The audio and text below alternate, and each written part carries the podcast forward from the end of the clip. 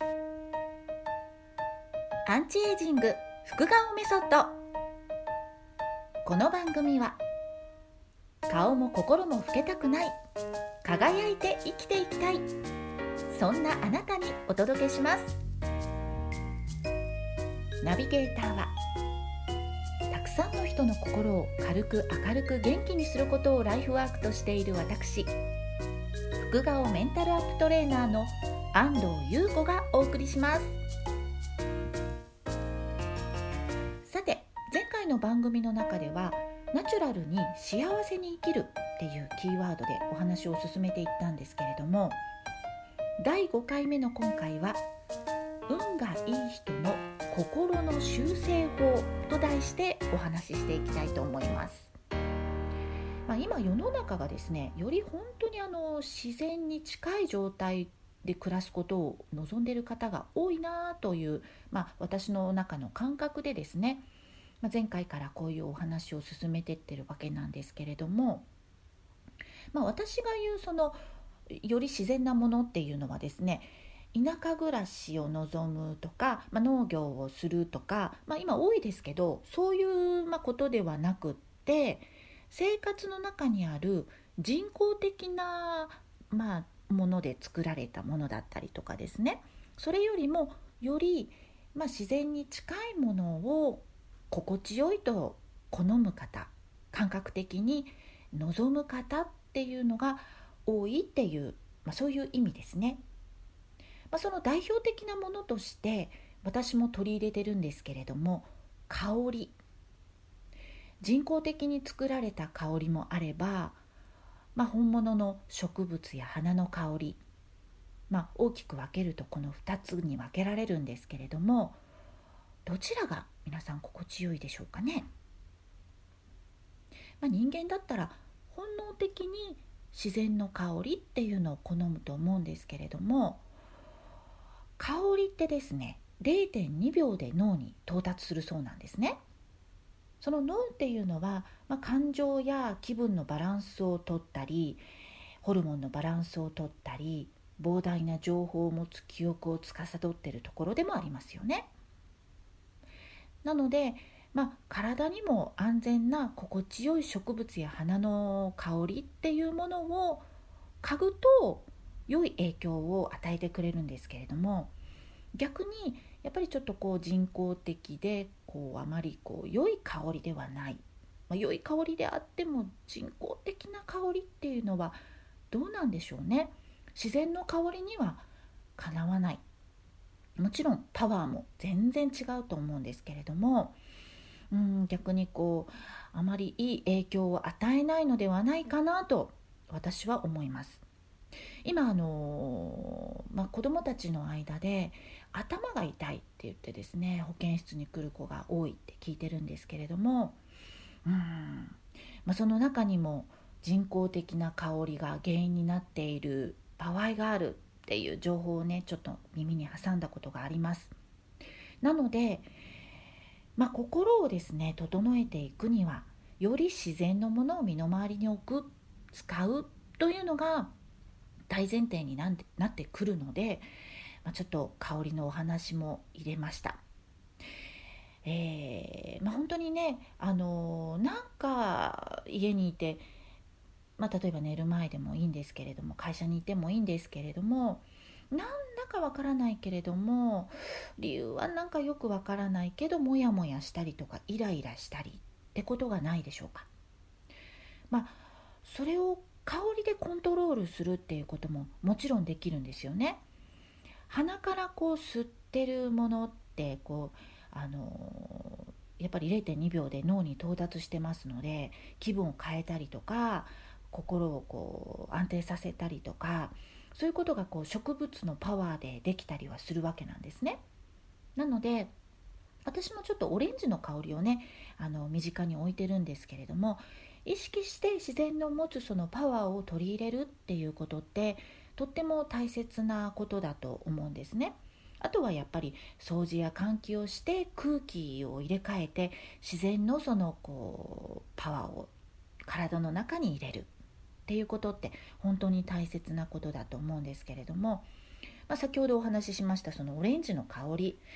まあ、一つ取りますとですね例にねあのストレスを取ったりとかですね気分をリフレッシュしたりとか逆に元気にしてくれたりとかですねそういうこうパワーがあるそうなんですね。まあ、これも本当に、あのー、選択する時に自然のもの、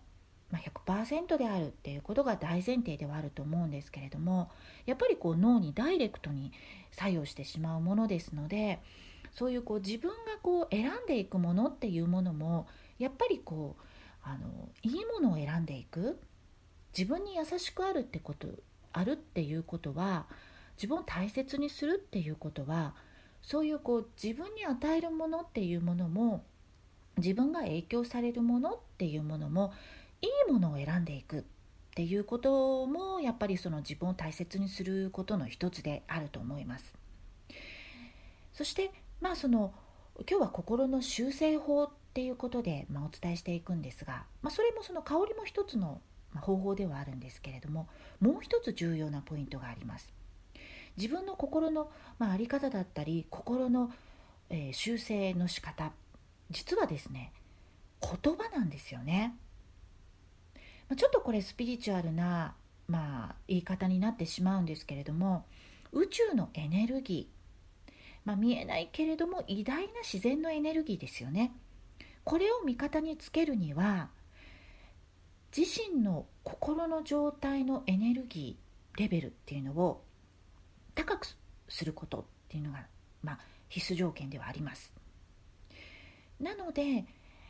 まあ、普段何気なく言葉って発してしまってるんですけれどもその言葉の持つエネルギーというのもまたものすごいパワーを持っていまして、まあ、前回も、えー、2回目の放送かな3回目の放送かなちょっと忘れましたけどお話はしてるんですけれども自分の脳に